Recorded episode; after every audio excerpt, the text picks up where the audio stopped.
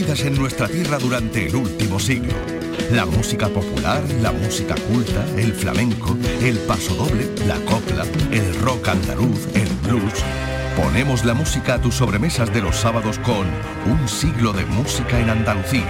A las 3 de la tarde con Pibe Amador. RAI, Radio Andalucía Información. La ciencia, la empresa, la música, el cine, la justicia, la universidad. Andalucía tiene sus propios protagonistas y los puedes conocer en RAI a través de entrevistas en profundidad. En Nocturno, en RAI, Encuentros. Los viernes desde las 10 de la noche con Araceli Limón. RAI, Radio Andalucía Información. Escuchas Radio Andalucía Información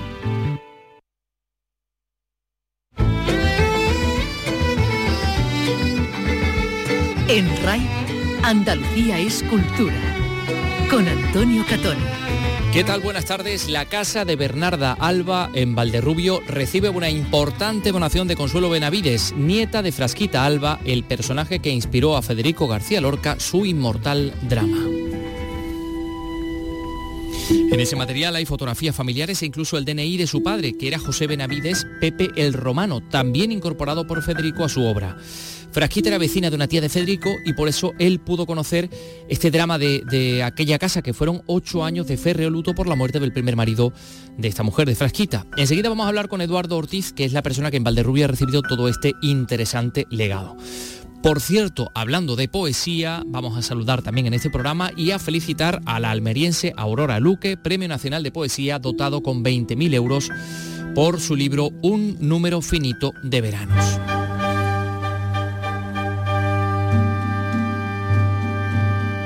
Málaga han finalizado las excavaciones en el yacimiento fenicio del Cerro del Villar que dio origen a la Málaga actual. Se han hallado un millar de piezas en un mes de trabajo, viviendas, tiendas, alfares y hasta una ánfora de 3.000 años de antigüedad que guardaba vino procedente del Líbano. Y les hablaremos de la Bienal de Flamenco.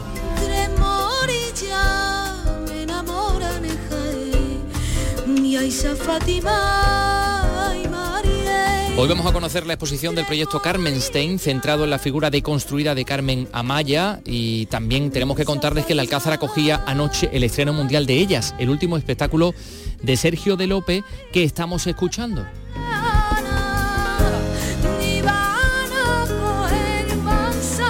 Carlos López, buenas tardes. Buenas tardes. Efectivamente, el flautista y compositor cordobés ofreció un espectáculo lleno de luz y muy divertido para presentar ellas, que bucea en la raíz común del flamenco con las culturas árabe y judía y donde brilló especialmente la jiennense Ángeles Toledano. Brilló también, brilló también Serrat en la Plaza de Toros de Granada anoche y volverá a hacerlo este domingo en Córdoba. Pues mucha música que tenemos este fin de semana. Eh, mañana en Cenes de la Vega Granada comienza el Festival Campero La Pita Fest, que pretende unir música y naturaleza. En la Cala de Mijas en Málaga, Beach Cala Pop, donde van a actuar una docena de grupos con sonido de los 60.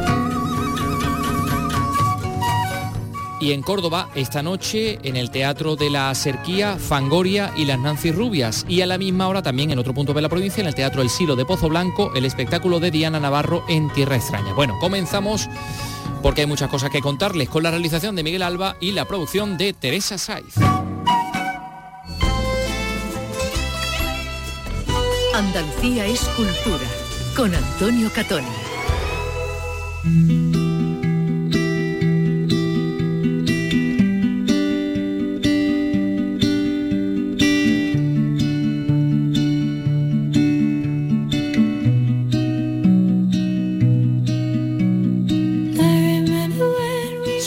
cuatro minutos. Bueno, Carlos, no sé si eh, hemos explicado bien todo esto de la donación de consuelo de la nieta de Frasquita Alba. Eh, la casa de Bernarda Alba de Valderrubio, ya sabes que en Valderrubio hay dos casas, la de Federico y la de Frasquita Alba, que en realidad era, bueno, que ahora se llama la casa de Bernarda Alba, ¿no? Bueno, pues esta casa de Bernarda Alba ha recibido una importante donación de la nieta de quien vivía allí, de Frasquita Alba que como sabemos el personaje que inspiró a Federico para componer La casa de Bernarda Alba. Bueno, en ese material hay eh, de todo, hay muchas fotografías familiares, hay un DNI.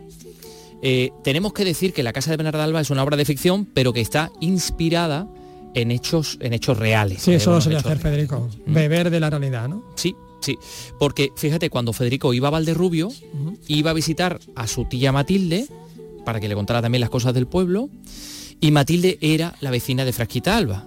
Las dos casas, esto es algo muy habitual en, las casas de la Vega de Granada, compartían un mismo pozo, un pozo medianero, es decir, el brocal daba a, a una casa y a otra.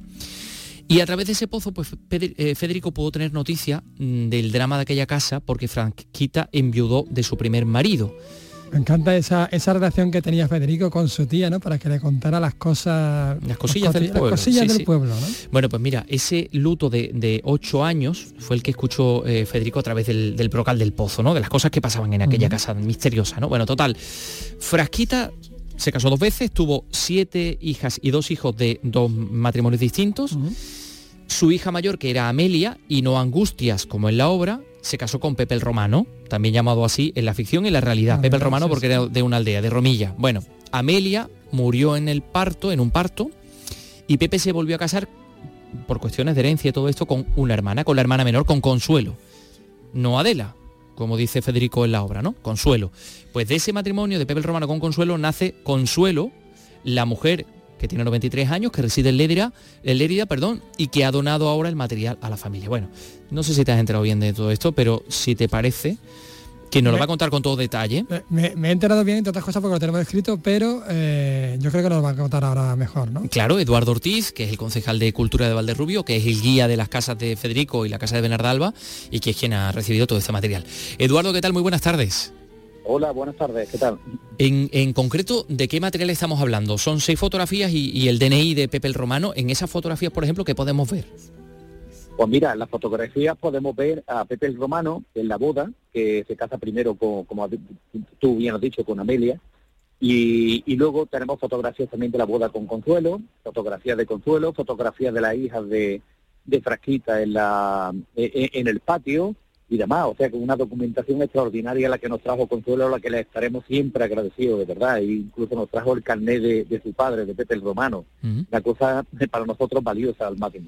Eh, ¿Cómo es físicamente ese carnet? Que tengo yo curiosidad. No se parecerá en, nada ni a los actuales ni a, ni a esos plastificados que hemos llegado a conocer. bueno, de, los antiguos. Yo recuerdo los carnets, los primeros DNI, y era prácticamente como el mío, como el primero que yo tuve. ¿sí? Bien, bien, bien. Eh, ¿Cómo y por qué Consuelo decide donar este material a Valderrubio? Bueno, Consuelo se pone en contacto, bueno, no concretamente ella, sino el yerno Javier, que es una bellísima persona, de verdad, a la que le estaremos agradecidos siempre, eh, se pone en contacto con nosotros, conmigo eh, y con el alcalde, ¿no? Y nos dice que Consuelo ha visto a través de Facebook y a través de, de las redes sociales unas imágenes de la casa y que estaría encantada con venir porque ella tiene unos recuerdos extraordinarios de Valderrubio su niñez y demás, y entonces nosotros pues más encantados que ellos, de verdad, los invitamos a venir, lo que pasa es que siguió en el tiempo de la pandemia y entonces hubo que demorar el viaje, pero cuando ya pudieron venir, la verdad es que mm, pasamos tres días extraordinarios aquí con ella, porque nos contó una serie de anécdotas y de, historias de verdad de la casa extraordinarias. ¿eh? En la casa, eh, ¿en qué año se hizo el ayuntamiento con la casa de Frasquita? Eh, bueno, eh, te refiere a lo que es la Casa Museo, ¿no? Exactamente, la Casa de Bernardino. La Casa Museo se inaugura en el 2018. En el 2018. La verdad es que costó trabajillo, ¿no? Porque entre una cosa y otra, la casa estaba también en malas condiciones, se tuvo que restaurar, se tuvo que, se tuvieron que hacer una serie de obras y demás. La familia tampoco se ponía de acuerdo, hasta que al final, pues mira la, presión que hizo el ayuntamiento, la Diputación, el Consorcio de Sierra Alvira y demás, pues conseguimos al final eh, tener esta casa museo que es orgullo de verdad para todos los valderrubienses, de verdad, el, poder enseñar la historia, la auténtica historia de Valderrubia. Mm. Habéis recopilado ahora estos materiales, pero ¿esperáis recopilar alguno más? Que se anime la familia, eh, que pues mira, más eh, hasta ahora no hemos hablado de eso, pero que, que, nosotros con esto nos conformamos, de verdad, porque este es un material auténtico el que tenemos allí y junto con las proyecciones que tenemos y luego las visitas teatralizadas, eh, porque tenemos un grupo de teatro que, vienen a representar. Ahora, ahora lo vamos a reanudar a partir de primero de octubre, porque lo hemos tenido por el tema de la pandemia, lo hemos tenido, digamos, en stand-by, ¿no? Pero que a primero de octubre lo vamos a reanudar nuevamente y la gente nos lo está demandando mucho, lo que es la visita teatralizada. Son unas actrices que vienen aquí y como si estuvieran en la casa, una abordando, la otra rezando el rosario y entra en la casa de verdad y parece que estás viviendo aquella época en la que en la que Frasquita Alba pues estaba en el control de su hija, ¿no? Eh, mm, eh, eh, o sea, ese ese luteo, ese luto mm, de ocho años existió. Federico mm, fue testigo de ese luto por la muerte del primer marido de Frasquita. Efectivamente, Antonio María Benavides en la obra, Pepe Jiménez lo que es la realidad, ¿no?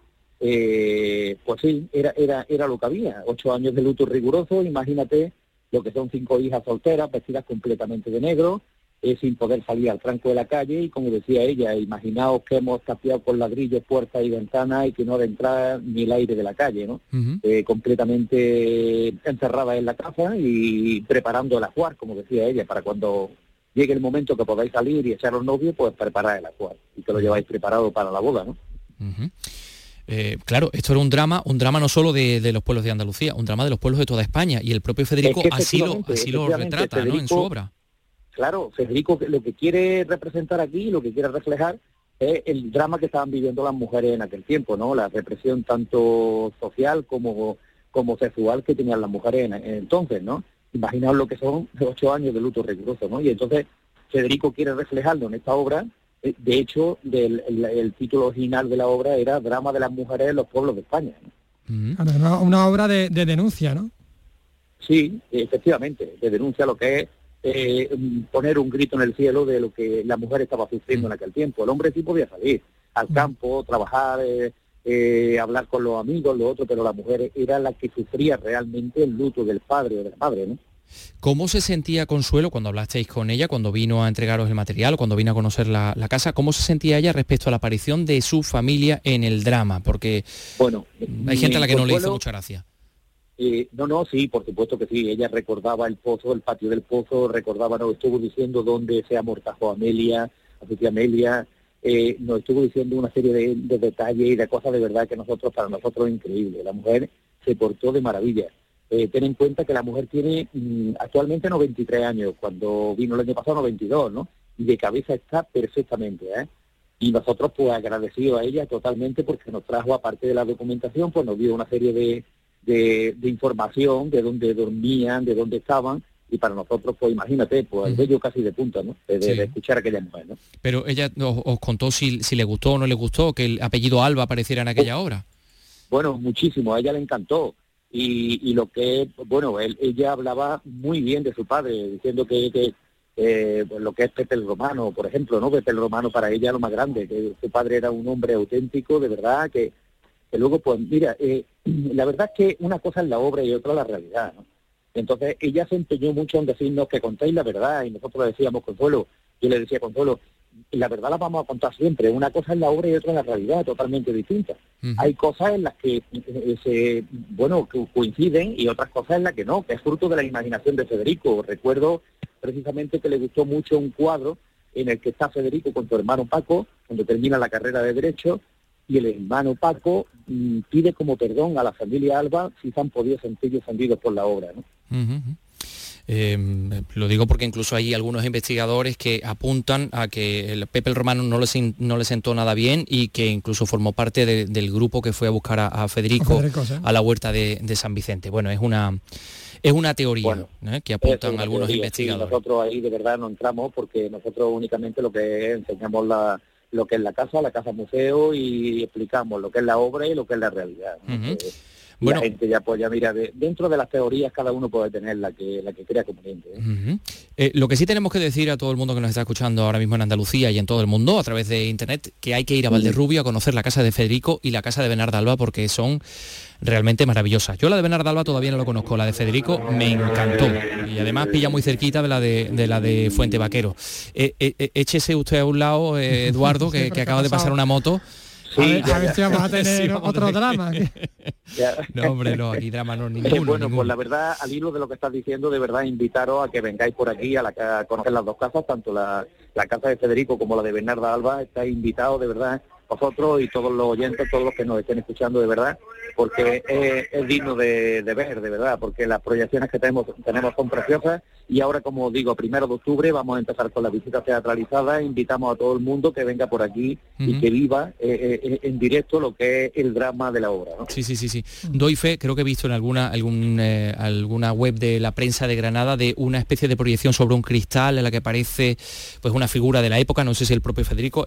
bueno, sí, exactamente, sí, es un holograma que tenemos en la casa de Federico y es como una bienvenida que da Federico a los visitantes de la casa, ¿ves? Está bastante bien y es lo que la gente se queda un poco sorprendida porque no lo espera y después la primera ve la imagen de Federico, un Federico con 17 u 8 años aproximadamente que tiene y, la, gente de verdad se queda bastante sorprendida, ¿no? Eso, ¿no? Bueno, pues nada, pues que eh, entren en la página web de, de Valderrubio y que, busquen ahí toda la información para visitarlo. Eduardo pues, Ortiz, muchas gracias ¿eh? por estar con nosotros. Pues nada, vosotros, hombre, y que os esperamos en Valderrubio cuando queráis. ¿eh? Enhorabuena por esa donación. Muchas gracias, hombre. Bueno, son las tres y cuarto. En RAI, Andalucía es cultura. En la revista de RAI tienes el repaso a la actualidad del día, música, la última hora de la jornada, conexiones en directo. El gran programa informativo de las tardes de RAI es la revista de RAI, de lunes a viernes desde las 5 de la tarde con Beatriz Rodríguez. RAI, Radio Andalucía Información.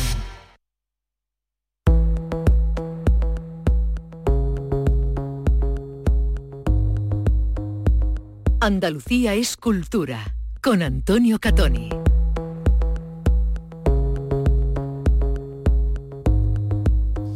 Esta es una información que también le va a gustar especialmente a nuestro querido Carlos, porque ya sabe toda la audiencia de Andalucía Escultura que Carlos es de Camas, eh, el lugar donde está el santuario fenicio del Carambolo y te voy a hablar de otros fenicios, los fundadores de la ciudad de Málaga, la actual ciudad de Málaga. Pero no tan importante como los de Camas. Mm, no, no, no, no te creas tú, porque mira, antes de establecerse en lo que ahora conocemos como Málaga, se establecieron muy cerquita en un punto entre Málaga y Torremolino, en el conocido como Cerro del Villar, que entonces era una isla. Supuestamente un tsunami destruye aquello y ellos trasladan eh, la población hacia donde ahora está Málaga. Eh, es por eso la, relación de este yacimiento fenicio con la propia Málaga, ¿no? Porque ¿a qué viene todo esto? Han terminado las excavaciones en ese cerro del Villar, se han hallado un millar de piezas, ha habido un mes de trabajo y en este mes un millar de piezas y hay un montón de cosas, viviendas, tiendas, fábrica alfares, eh, fábricas de cerámica, el resto también de comida, conchas, moluscos y hay algo que es muy muy interesante. Una ánfora, una ánfora que guardaba vino no vino de Málaga, vino que procedía del Líbano, que sabemos que venía del Líbano, con lo cual hace miles de años existía ya ese comercio con, claro, con la metrópoli, con la metrópoli, porque en el Líbano estaban es donde estaba un poco la, lugar, el lugar donde donde salieron los fenicios. Me interesa mucho eh, cómo se sabe que, lo destruyó un tsunami. Pues eso creo que Alicia Pérez no te lo va a contar, pero eso te lo voy a contar yo en otro en otra ocasión. Venga. Sí, se sabe porque bueno, eh, además en otra ocasión lo estuvimos hablando aquí. Eh, hay hay digamos constancia de que la forma en la que las casas están afectadas o están destruidas, se puede llegar a saber que fue por efecto del mar. Creo recordar, pero bueno, yo voy a buscar todo eso. De todas formas, vamos a con el final de las excavaciones del Cerro del Villar, Alicia Pérez Málaga. Tiene casi 3.000 años y ha aparecido en lo que era probablemente una vivienda de una familia rica y comerciante. Estudiantes y profesores de las universidades de Málaga y Chicago llevan un mes excavando la ciudad fenicia que dio origen a la Málaga actual. José Suárez es el profesor de Historia de la UMA y director del proyecto. Nos hemos llevado la sorpresa grata de que en muchos sitios, apenas bajando 30 centímetros, empiezan a aparecer los restos de la estructura fenicia, los restos de comida. Han aparecido algunas fosas con material de consumo muy cotidiano, almejas, eh, coquinas, ostras del día a día, ¿no? Nos aproximan mucho a cómo se vivía. Han participado más de 50 personas, toda una experiencia para los estudiantes. Acostumbrado a lo que la gente ve tipo Indiana Jones, Lara Croft, no tiene nada que ver, ¿vale? Pero es maravilloso. Desde que encuentras el primer trozo de cerámica, bueno, yo para mí eso fue increíble. Para mí maravilloso trabajar con toda la gente de Málaga. Eh, creo que ha habido un muy buen ambiente y luego muy, muy intenso. Ahora todo lo localizado se lleva al laboratorio y durante un año van a analizar cada una de las mil piezas conseguidas. Acudirán cada verano a la zona hasta 2025 para seguir excavando y mostrarnos nuestro origen.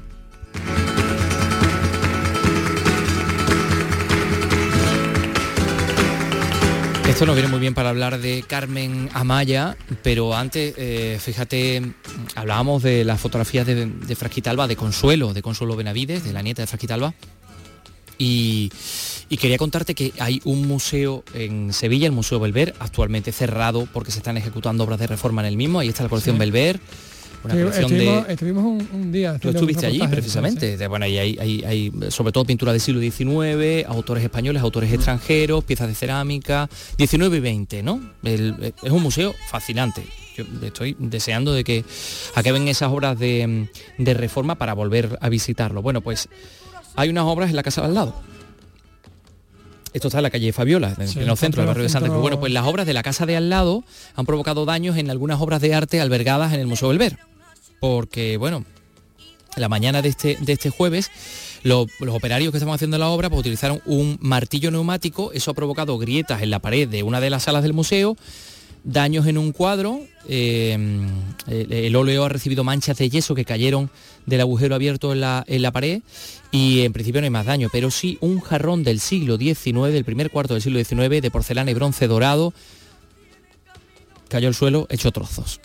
Así ¿Qué me que nada, pues sí, fíjate, bueno, se va a proceder a la valoración con peritos y el seguro y, la, y se va a poner en manos de, de restauradores a ver qué, qué dicen, ¿no?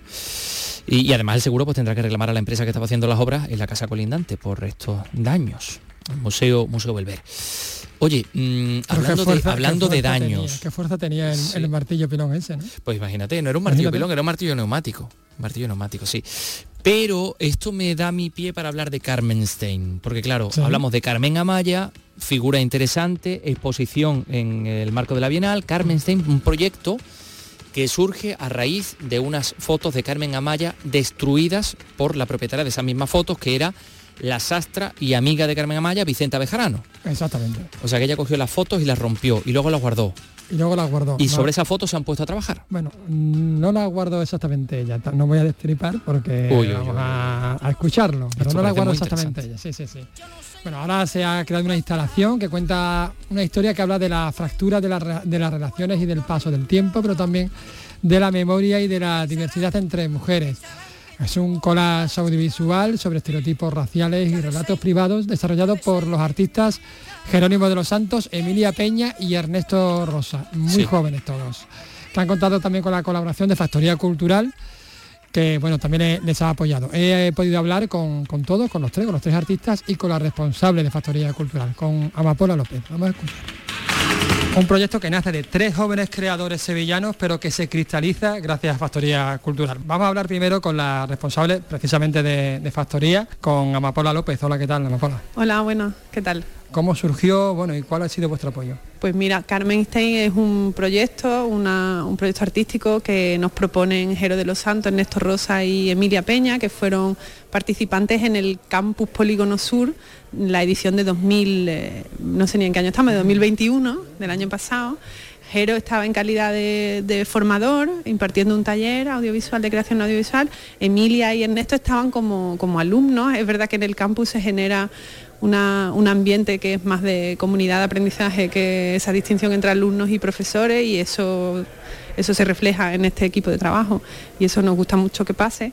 Y, bueno, y nosotros como, como proyecto de mediación cultural del Ayuntamiento de Sevilla, del ICA, del área de cultura, lo que hacemos es proponer eh, actividades o elementos activadores que puedan generar luego dinámicas eh, que profundicen en los temas en los que nosotros trabajamos. Uno de ellos es el racismo antigitano claramente, la creación artística como forma de crecimiento personal y como derecho eh, de todos los ciudadanos, el acercamiento de esos medios de producción de cultura a los vecinos de los barrios en los que trabajamos y eso pues cristalizó de alguna manera en esa obra que, que ellos propusieron, en ese tema que ellos propusieron para trabajar y para investigar. Y nosotros nos hemos sumado y les hemos acompañado, pero son ellos los que realmente han, han estado investigando y trabajando durante muchos meses en esa historia de Vicenta Bejarano y de, y de Carmen Amaya. Pues precisamente vamos a hablar con, con ellos. Vamos a hablar con Jero de los Santos. Hola, ¿qué tal, Jero? Eh, Muy bien, ¿y tú qué tal? Yo muy bien. Con Ernesto Rosa, ¿qué tal? Buenas, ¿qué tal? Y con Emilia Peña, la única mujer artista, por cierto, en este trío. Bueno, ahí estamos. También está Carmen y Vicenta, vemos unas cuantas. También está Carmen y Vicenta, efectivamente. Lo interesante es la historia de Vicenta. Yo la, desconocía, la verdad. ¿Cómo llegáis a esto? Sí, bueno, llegamos, eh, o sea, nosotros empezamos un proceso que tenía eh, como punto de partida el flamenco, pero que no, estaba definido en un principio el objeto y nos vamos acercando también, como tú bien has dicho, porque tenemos a Emilia en el grupo, a la figura de la mujer, de la mujer gitana y de las artistas flamencas. Entonces quedamos fascinados porque Emilia trae todo este material recopilado sobre Carmen Amaya y otras muchas flamencas que han quedado en la historia un poco arrumbadas o de las que no se sabe a lo mejor el nombre y el apellido, aunque el mote la conozcamos todos, Y eh, en este proceso pues nos llegan estas fotos que da la casualidad de la vida que pertenecen a la abuela de Vicente Romero, el actor de cine. Y estas fotos llevaban como 15 eh, años metidas en un cajón, en un pueblo, despegadas de la familia, porque habían sido entregadas a una persona que las había guardado. Entonces cuando las vimos pues quedamos fascinados y ya pues empezamos a preguntar un poco, ¿no? Realmente es una figura desconocida porque ella fue parte de la troupe de Carmen Amaya durante más de 10 años como modista y por ejemplo está detrás de piezas icónicas de vestuario como el traje blanco de falda pantalón que inmortalizó eh, Carmen Amaya y que lo creó ella pero es un personaje que ha estado siempre en la sombra. Entonces a nosotros nos ha servido como un prisma para mostrar la cara humana de un mito, como es el de Carmen Amaya, desde los ojos de su amiga. Ese es el, punto que nos, ha, que nos ha aportado Vicente. Porque ella tenía cientos de fotos que en un momento dado las destruye, ¿no? Sí, ha llegado eh, en el momento que muere Carmen, ella vuelve a Sevilla, vuelve a, bueno, pues a su vivienda, con la familia, y llegado un momento no sabemos bien por qué destruye las fotos. Su sobrino está con, o sea, su nieto está con ella y le permite que la rompa, puesto que es algo suyo, propio, personal, que tiene que hacer, pero esa bolsa con todos esos trocitos no va a la basura, va guardadita. Y su nieto la tiene guardada durante mucho tiempo hasta que se la da a alguien para que haga otro proyecto que no llegó a realizarse, pero luego entre caminos llegamos nosotros y las rescatamos, por así decir, ¿no? Y entonces yo recuerdo ir a Cáceres a traérmelas todas en una bolsa y por la noche llega que eran ya como las 12, la una, y empezamos a unir trocitos y a decir, yo quiero ver todo, todo esto que hay aquí, que había muchos trocitos y muchos muy pequeñitos, yo quiero montar el puzzle, ¿no? Y entonces yo no me acosté hasta que prácticamente las tenía ya sobre la mesa y dije, vale, ya sé lo que tengo aquí delante, y se la mandé a los chicos, echamos algunas fotos que además las compartí y corriendo a la forretoa y dije, no, esto no puede estar, no quiero que esté por ahí por la red, que no sé dónde va a llegar, quiero que esté con ellos y cuando nos veamos ya vemos cómo, cómo construimos. ¿Y cómo se ha construido? Porque no deja de ser una construcción del pasado, una construcción de la realidad, ¿no? Sí, trabajamos desde la resignificación de, los elementos que tratamos porque los significados no están inscritos en, ninguna pieza, sino que eh, los lo generamos nosotros al montar los collages, estamos queriendo decir otras cosas, como estamos dando el relieve, a, la amistad, a lo humano que forma cualquier relación interpersonal, eh, por encima de la figura mítica que, que el trabajo con otro tipo de archivos podría reflejar. Es decir, que habéis dado, digamos, más em, importancia quizás a la humanidad que, al misticismo que envuelve la figura de Carmen, ¿no? Sí, porque a, partir del, campus y la reflexión que se hace allí sobre eh, la raza como disputa cultural, eh, lo que se planteó en su momento es como los, eh, las representaciones mediáticas eh, muchas veces están reforzando los estereotipos raciales y están difundiéndolos y son como el elemento básico para que eso siga eh, a nivel eh, simbólico rulando, ¿no? circulando. Entonces, nosotros nos llaman dos cosas la atención. Primero es esa relación personal y ese poder mostrar algo de Carmen Amaya, de la que ya se ha dicho casi todo y a la vez se ha dicho muy poco sobre ella como persona. Y por otro lado, el hecho del acto de romper la foto. Entonces, nosotros todo lo que tenemos ahí va sobre la grieta.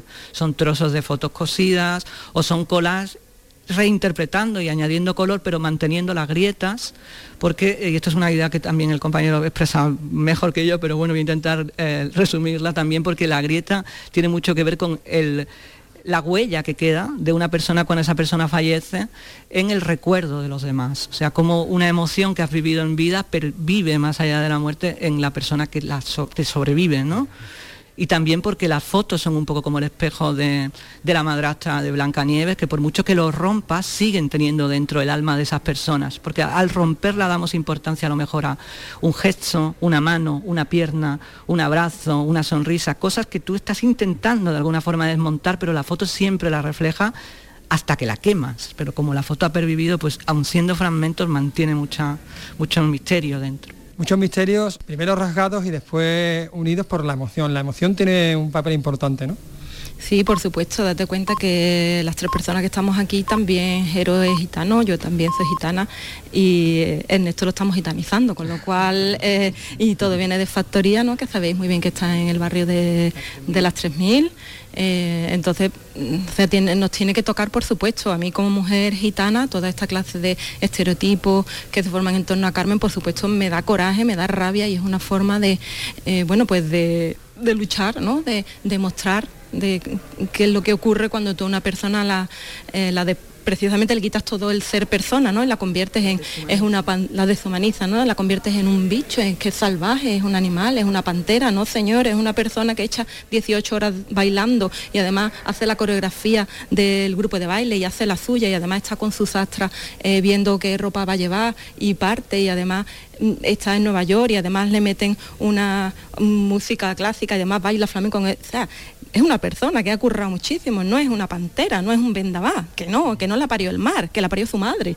¿Me explico? Entonces, todo esto te toca mucho porque cada vez que las gitanas ¿no? Eh, hacemos algo, todo es como que nos viene dado, por suerte, y siempre que hay algo bueno, se le quita lo bueno y si es malo, pues se nos pone. Entonces nos toca, por supuesto, y todo eso está ahí. O sea, tanto lo que es el sentimiento de rabia como el del amor, como el de unión, todo lo puedes encontrar en todas esas grietas que precisamente, pues bueno, eh, Vicenta es gaché y Carmen es gitana, pero eso no quita que exista pues ese cariño, ese amor que se tenían, ¿no? Son estas violencias que en muchos casos aún perduran, ¿no? Sí, aún perduran, como dice, las distintas opresiones no solo se, no se viven por separado, sino que se multiplican entre ellas y eso está reflejado también en la instalación que hemos desarrollado porque durante todo el proceso en el que hemos estado trabajando en conjunto han seguido ocurriendo barbaridades que hemos seguido viviendo en los medios y ha sido muy duro. Ha habido muchos momentos de una intensísima emoción en el proyecto y se han derramado muchas lágrimas a medida que estamos trabajando porque son temas que te tocan en la entraña bastante profundamente.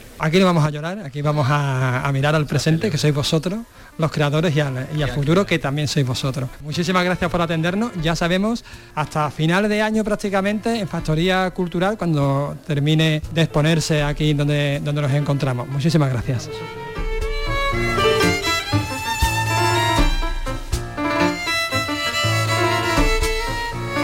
Oye, me ha encantado escuchar a Ernesto Rosa, a Emilia Peña y a Jerónimo de los Santos, los tres jóvenes artistas de, las 3000 que se han puesto a trabajar sobre estas fotos rotas de, Carmen Amaya, todo lo que cuentan. Y, qué bien lo cuentan. ¿eh? Qué bien lo cuentan. Con qué precisión. Y, qué andaluz, por cierto, tan, tan bonito, ceceante tiene Emilia, Emilia Peña, ¿no?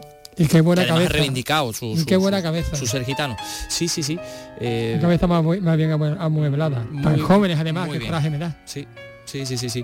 Hombre, Carlos, tú eres un chaval también. yo te he visto crecer aquí, no sé qué edad tendrías tú cuando llegaste. Pues ponte lo peor. Ay, Dios mío. Estamos a la espera de hablar con Aurora Luque, la poeta eh, almeriense, granadina, malagueña, eh, que ha ganado el Premio Nacional de Poesía por eh, un número finito de veranos. Que ¿Cuántos veranos caben en una vida? ¿Cuántos veranos caben en una vida? ¿Y cuántas vidas caben en un verano? No lo sé, pero veranos en una vida. Te voy a resignificar. Hay, un número finito de veranos. Bueno, pues luego cuando hablemos de Aurora Luque eh, ya, ya nos contará. Pero eh, ya que estábamos metidos un poco en las lides de la Bienal, con Carmen Stein, vamos a seguir con, la Bienal, sí, con Sergio de López.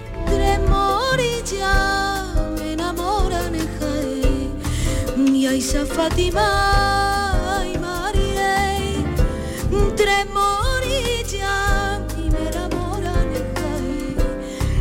Luisa, Fátima y María, tres morillas tan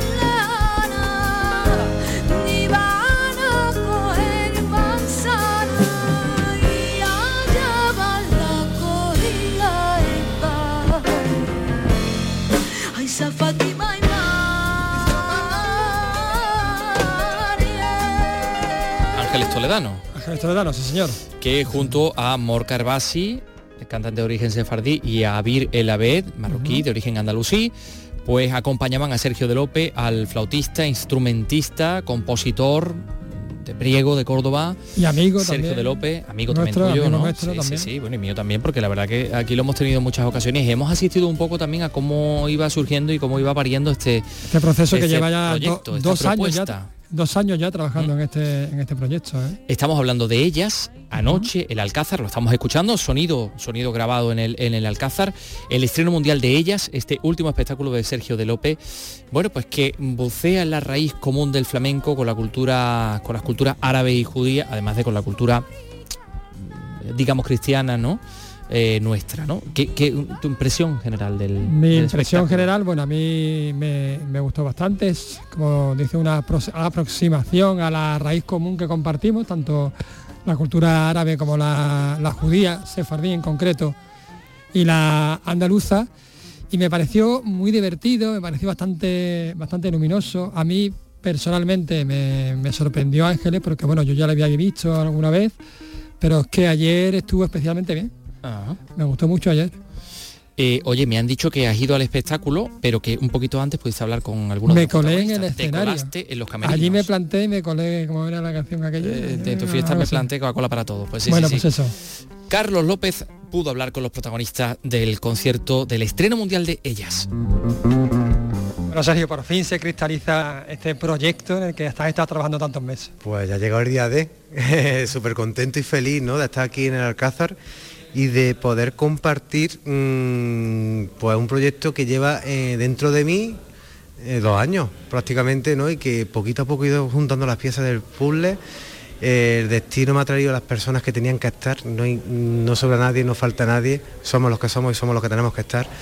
Y nada, mm, lo único que quiero es disfrutar yo, disfrut- que disfruten mis compañeros y que disfrutemos juntos, porque si disfrutamos el público a eso le va, lo va a recibir y va a disfrutar muchísimo. Sergio, la última vez que hablamos de esto, estuvimos en Torrox. ¿Cómo ha evolucionado desde entonces hasta ahora? Pues bueno, el proceso ha ha sido bastante interesante porque mm, uno normalmente siempre se plantea las cosas de una forma mental, ¿no? Y si- empieza, si junta estos elementos, porque al final los músicos, los artistas somos como alquimistas, ¿no? De, de emociones y de sentimientos, pero uno lo piensa de una manera más visceral al principio.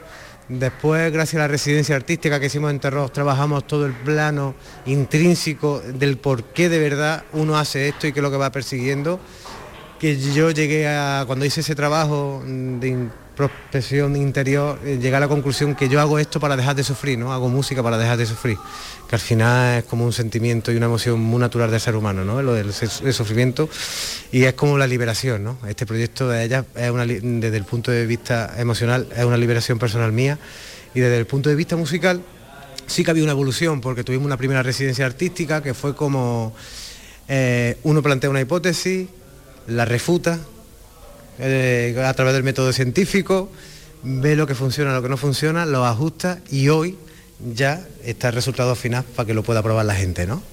Y así ha sido. Vamos a hablar también con Ángeles Toledano, que es otra de las participantes, otra de estas voces polifónicas. ¿Qué tal, Ángeles? Hola, ¿qué tal? Muy encantada de, de estar aquí con todos con todos vosotros. ¿Hay nervios? No, no, ninguno, ¿no? Bueno, siempre está esa cosilla. Sí, sí, sí que hay, hay un gusanillo ahí que hay que intentar controlarlo. Pero bien. Recuerdo que estuvimos hablando también hace poco, relativamente poco, hace un par de meses o así. ¿Cómo ha sido desde entonces hasta aquí este recorrido? ¿Ha cambiado algo? Bueno, pues como ha dicho Sergio, ¿no? Esto al final la música está viva y, y la música va evolucionando. Obviamente tampoco no somos ni las mejores, o sea, ni las mismas personas que éramos en marzo. O sea, somos ya o sea, todo se transforma, ¿no? Entonces, eh, como todo en la vida, pues la música igual. Creo que, que se han conservado, se ha conservado todo lo bueno que, que, cogimos de Torró y ahora pues creo que ya esto está a punto de caramelo va a disfrutarlo. Mucho trabajo, mucho cariño, mucha dedicación y mucha investigación en este Ellas que vamos a disfrutar. Muchísimas gracias. Gracias. Y estamos también con Olga Preicet. Bueno, para empezar, enhorabuena por tu leona. Muchísimas gracias, estoy contentísima, la verdad, del recibimiento, del lleno del teatro y me siento que lo han recibido con mucho cariño aquí en Bienal. Y además eres directora escénica de este proyecto, Ellas. Bueno, sí, fue una elección de Sergio y la verdad es que mm, no, no sabía cómo iba a ser la conexión, o sea, sabía que era buena, la intuía, pero es la primera vez que hago dirección escénica eh, enfocada para eh, un concierto musical, para música, pero sí que hay, hay más profundidad, hay una celebración, están ellas, están ellos que no dejan de tener su lado femenino y maravilloso y unos intérpretes increíbles, un- toda una experiencia. Y tres culturas que están unidas también, ¿no? Eso es bello, porque ves cómo el flamenco dialoga, cómo el flamenco realmente es arte universal. Ves cómo todo es orgánico y natural y, se- y me emociona cada vez que los veo ensayando. Olga Preicet, muchísimas gracias por atendernos. Gracias a vosotros siempre. Un beso grande.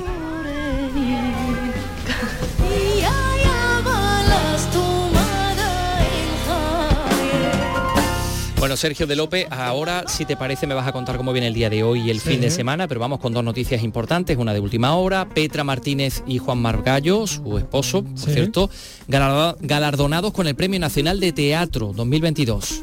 Exactamente, bueno, se ha resaltado la coherencia, la trayectoria mantenida sobre los escenarios y también el compromiso y el arte y la, con el arte y la sociedad a través de, de sus creaciones. El jurado también ha destacado que este premio se entrega por su resistencia y afán por incorporar a sus obras las nuevas formas y tendencias escénicas. Recordamos que Petra Martínez y Juan Margallo pues son uno de los matrimonios artísticos más sólidos y fructíferos del país. Petra Martínez de Linares, por cierto. Linares. Y Aurora Luque, que se ha hecho con el Premio Nacional de Poesía, investigadora de Safo, enamorada de Cernuda absolutamente, reconocida por su obra Un número finito de veranos, editado por Milenio. Exactamente, el jurado la reconoce a esta como una de las grandes poetas de nuestro tiempo, traductora y filóloga, le atraen las historias de mujeres y sobre todo de mujeres olvidadas a propósito, como las poetas griegas. Dice el jurado que en su poesía hay un alto calado lírico, que es emocionante, que es exigente y que es transparente. Un número finito de veranos está lleno de gozo, de la belleza, de la palabra, de lo sensual y de la vida en general. Aurora Luque, muy buenas tardes.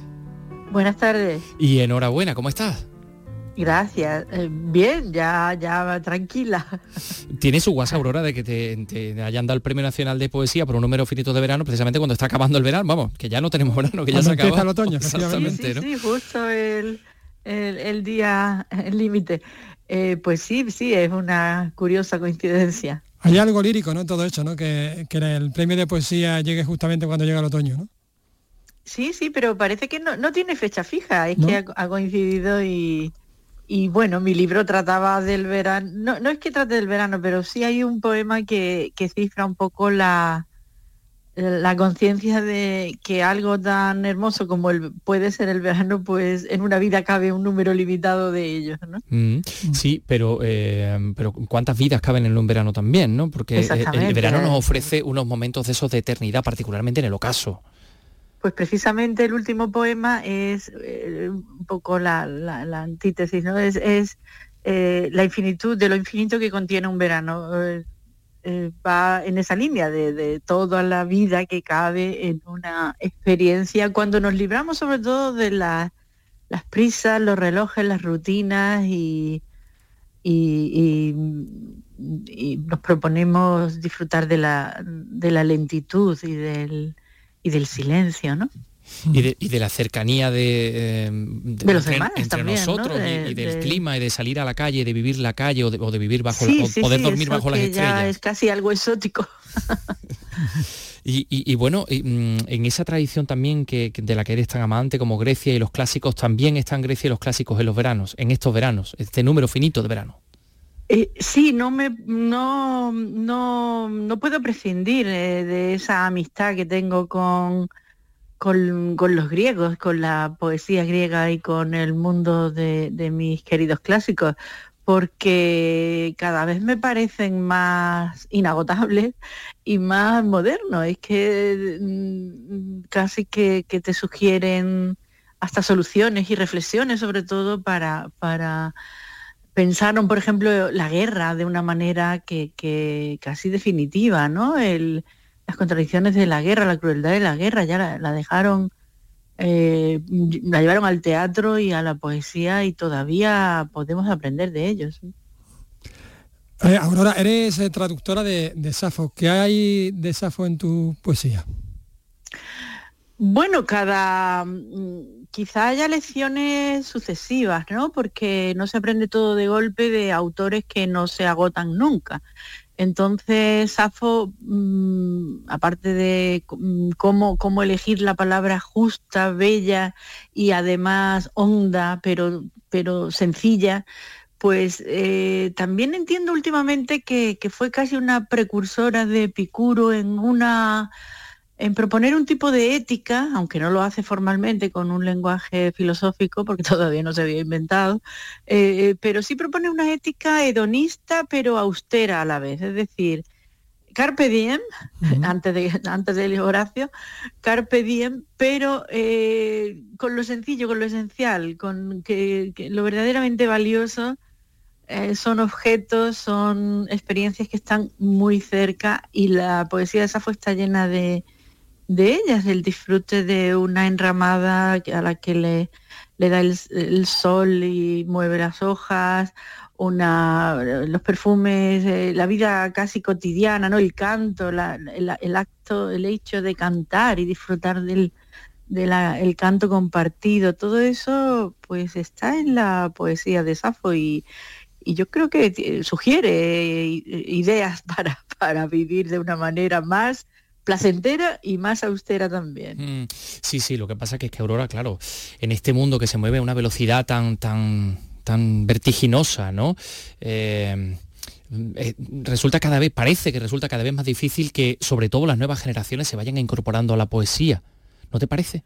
Eh, Bueno, la poesía también circula por las redes y, y, mm, yo, por ejemplo, la- las noti- incluso, vaya, no, no, no, todo el mundo prefiere el libro a la hora de, de disfrutar de un poema, pero avances sobre libros, críticas, noticias sobre libros, todo eso circulan, circulan con las redes. Lo pernicioso es los contenidos que, que las redes imponen porque llevan detrás una, una política de consumo atroz y de dominio y de poder, pero mm, también se puede tomar solo lo, lo, lo bello de lo que circule que sea bello y que sea que sea sensato, ¿no? Eh, eh, ahí está el problema de la educación que que tendría que, que indicar dónde está lo, lo que es eh, lo- no sé lo que lo- yo internet lo veo como un gran vertedero porque el 95% de lo que vuelca y lo que circula es es basura. La poesía tiene un rinconcito pero pero en realidad hay mucha basura y mucho y mucho ruido. Ese es el peligro para para los más jóvenes que, que ya sean adictos a, a- al consumo voraz y, y que no puedan no puedan retroceder. Pero también tiene cosas, en fin, tiene bondades y utilidades que hay que hay que aprovechar como todo, ¿no? Es un canal que puede puede servir incluso, bueno, para todo, para todo, eh, puede puede ser beneficioso en- Eh, se hace, usa hace un par de días Aurora nos acompañaba aquí Antonio Rivero Taravillo porque era el, el Ajá. 120 aniversario de- del nacimiento de Luis Cernuda, eh, que también ha sido alguien muy importante en tu, en tu poesía, en tu vida. Sí, sí, sí, porque tuve la suerte de leerlo eh, a los 16, 17 años y, y el tono me, me resultó muy cercano, porque el tono cernudiano no es como el de la poesía más tradicional. y luego el mundo, el mundo cernudiano tan, tan rebelde, tan despojado y a la vez tan bello, tan atento a, la belleza, pues me, me sedujo cuando, cuando yo era tan joven. Además ha- hablaba de, los mitos, en un capítulo de Ocnos, en un poema de, de su libro Ocnos, hablaba del poeta y los mitos y cómo vivió la mitología como un mundo bello un mundo donde soñar, un mundo donde eh, los seres humanos eran más hermosos y, y las experiencias más, más ricas y más llenas de, de amor y de belleza. Y aquello también, ahora sé que, que, que me marcó, sé que fue muy importante aquella primera lectura de, del grandísimo Luis Cernuda, que para es mi favorito entre los poetas del, del 27. Como habrá jóvenes que vendrán en- de- dentro de unos años y de décadas y de, y de siglos seguro marcados por un libro como Un número finito de verano, por ejemplo. Por supuesto que sí. De Aurora Luque, gracias por la- Premio por Nacional de. Poesía. Aurora, enhorabuena y disfruta. Enhorabuena. Muchas gracias. Gracias por a tu poesía. Adiós. 3 y 49. Bueno, bueno, bueno, bueno. Eh, a ver, que nos, queda, que nos quedan muchas cositas que contar y, particularmente de música. Eh, comencemos, eh, Carlos, con, con lo que nos ha quedado pendiente de decir de la Bienal, que hoy eh, y mañana, todo este fin de semana, de Bienal, ¿qué tenemos? Ahí. Lope de Vega. López de Vega, bueno, pues hoy niño de Elche, que bueno, eh, de hecho el López de Vega se, reencuentra con la Bienal, eh, recordamos que estuvo eh, cerrado por, por obras. Después, eso será a las 8 de la tarde, a las 9 de la noche, el Espacio Turina ofrece otro nuevo recital de guitarra solista, esta vez a cargo de, de Paco Jarana. Bueno, La compañía de Estevez y Paños, muy cerquita de aquí, en el Teatro Central, presenta un nuevo ejercicio de, de danza, de danza flamenca contemporánea, con la confluencia, a las 10 de la noche. Sí. Y por último, el cantante jerezano y también amigo nuestro, por qué no decirlo, Dani Llamas, cerrará la oferta de la Bienal con el estreno de A Fuego, disco del que ya estuvimos hablando aquí, pero, pero esta vez, eh, bueno, vestido de, de directo, que con una docena de, de- de palos vestidos de rock. después de 30 años raca raca con la guitarra, es que te pongan este tipo de retos artísticos es una oportunidad brutal. Y estamos intentando dar lo mejor de nosotros, digo, el elenco es desde Benito que se encarga del diseño de luces, de los blubles, Marcos Serrato que está en el bajo, la banda que siempre viene conmigo, en fin, yo creo que está muy guay. Yo creo que también va a estar muy guay. Pues sí, esto tenemos una pinta. Vamos a ver, esto es Teatro Alameda a partir de las 11 De las 11 de la noche. Eh, quédate que me tienes que contar cositas de la icónica. Mira, esto se rata anoche en la Plaza de Toros de Granada.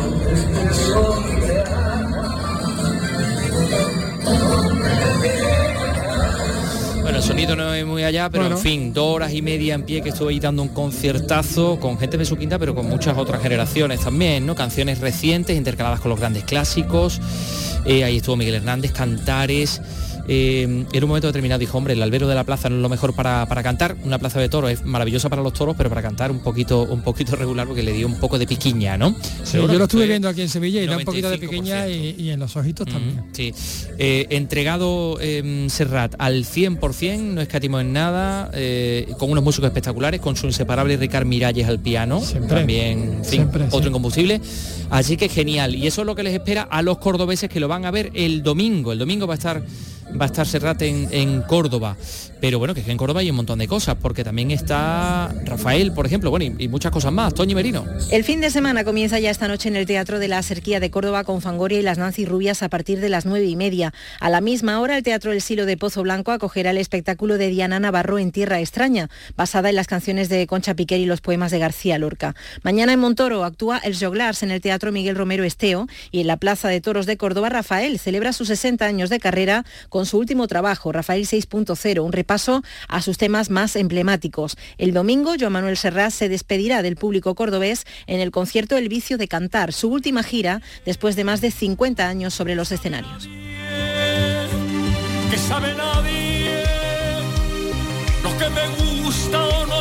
O no me gusta. Bueno, vaya tela como está Andalucía este fin de semana, que hay un montón A de tope. cosas. Festival icónica, eh, por cierto que ha tenido anunciado una primera suspensión. Efectivamente, Becky hablamos G. de Becky G, sí, ha anunciado que suspende su concierto previsto para el próximo jueves, el día 29, porque va a acudir a la gala de los premios Billboard de la música latina en Miami. Está nominada a 11 premios. Sí. La organización del festival está ya de hecho devolviendo el importe de las entradas. Bueno, pues ya está. No obstante, y tras el espectac- la espectacular cita de ayer con 50 Cent en la Plaza de España, esta noche, pues Boy Boy George. George junto a Culture Club Anda. ¿Qué te parece? La única cita en España del ecléctico artista británico de mi juventud, por Sí, cierto, sí.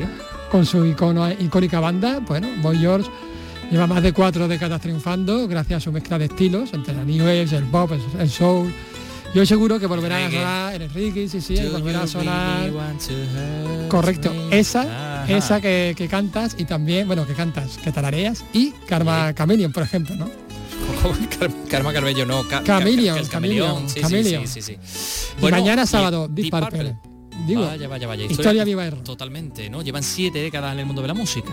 Digo, con más de 100 millones de álbumes son vendidos y multitud de estilos y teatros, de sitios, de espacios de teatros llenos. Ahora con The Bulls presentan su último trabajo con el que buscan llegar, bueno, pues a otras generaciones. Bueno, pues ya está. Pues ahí está Deep Purple, ahí va a estar el Ludovico el domingo, El domingo. y en Algeciras hoy eh, Daniel Casares en la línea, no en Algeciras, en la línea, que presenta su último trabajo guitarrísimo dentro del ciclo Flamenco Viene del Sur en gira, Susana Torrejón. Guitarrísimo es el octavo trabajo discográfico de este guitarrista malagueño, también el más personal e intimista, un conjunto de composiciones inéditas sin los arreglos instrumentales de sus trabajos anteriores, una creación artística que suena así.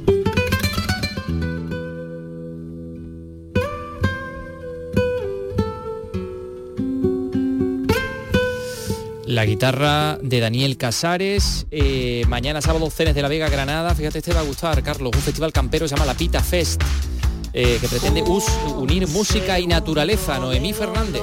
La Pita Fest toma el nombre de la popular fuente de Cenes de la Vega. A orillas del Genil va a celebrarse este sábado la primera edición de una cita musical cercana, de calidad y desmarcada de los macrofestivales de moda, como explica su organizador Antonio Salinas. Hay bandas que no entran en el, en el set list de estos festivales que podrían entrar por calidad. De ahí un cartel que incluye a José Antonio García, que adelantará algún tema de su nuevo disco en solitario, que va a salir en noviembre y que estará junto a Nicolás Hernández, el hombre garabato. Con el hombre garabato tenemos una relación de amor ¿no? desde hace ya tiempo. Y ellos me acompañan a mí en solitario y en, y en todas mis grabaciones desde, desde hace ya, pues que no sé cuántos años. Y yo creo que va a ser un día especial por muchísimos motivos, por el pueblo, por la, la zona, por, la, por el río, por la comida, por la música, así que a ellos esperamos. Bueno, un festival que tendrá como broche final a Sex Museum. Quiero reflejarme en ti. Tengo tanto que perder. Y en Málaga, en la Cala de Mijas Beach Cala Pop, un grupo de los 60, Alicia Pérez. Power Pop, garaje y rock and roll para despedir el verano. Un festival pequeño que da cabida a música poco convencional e independiente. Se anuncian como imprescindibles para graduarse en underground y se aseguran el relevo generacional.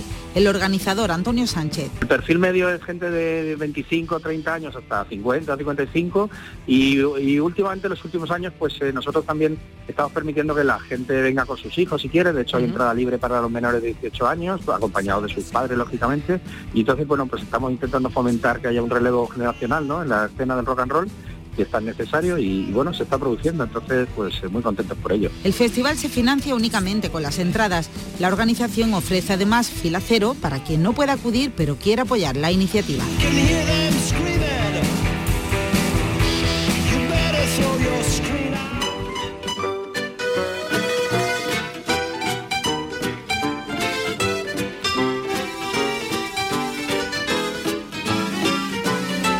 Usted que corre tras el A mí, desde éxito. luego, si me dijeran de todo lo que hay este fin de semana, ¿dónde irías? Yo es que tengo mi debilidad también, eh, querido Carlos. Yo me iría a ¿Qué- Córdoba. qué es? Yo estaría en Córdoba en el vicio de cantar de, de Serrat. No, es que ya lo he. Yo es que lo acabo de ver hace una semana. Claro. Te lo tienes que restregar, ¿no? Efectivamente. Te voy a resignificar un día de esto, Voy a- te vas a, te vas a enterar. Que si no se, resignifica, se resignifica algo, no. No, no, no, como que no dice nada, ¿no?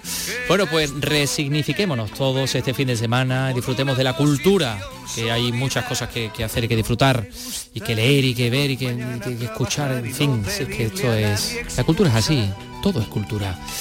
3 y 58, dentro de nada están aquí las noticias. Gracias Teresa Saiz en la producción, gracias Miguel Alba en la, en la realización, gracias querido Carlos López. Y un saludo de Antonio Catoni. Adiós, hasta el lunes.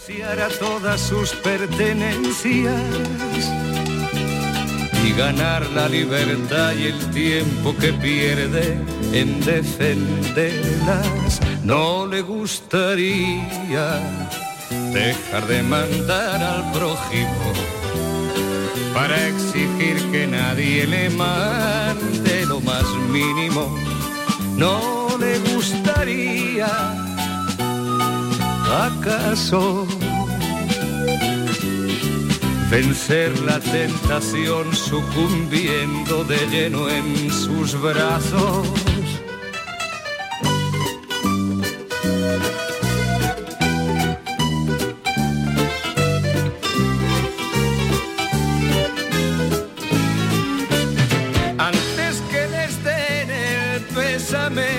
Sus deudos entre lágrimas por su irreparable pérdida y lo archiven bajo una lápida. No le gustaría no ir mañana a trabajar y no pedirle a nadie excusas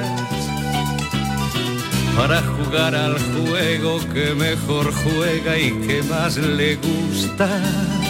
No le gustaría ser capaz de renunciar a todas sus pertenencias y ganar la libertad y el tiempo que pierde en defenderlas. No le gustaría dejar de mandar al prójimo.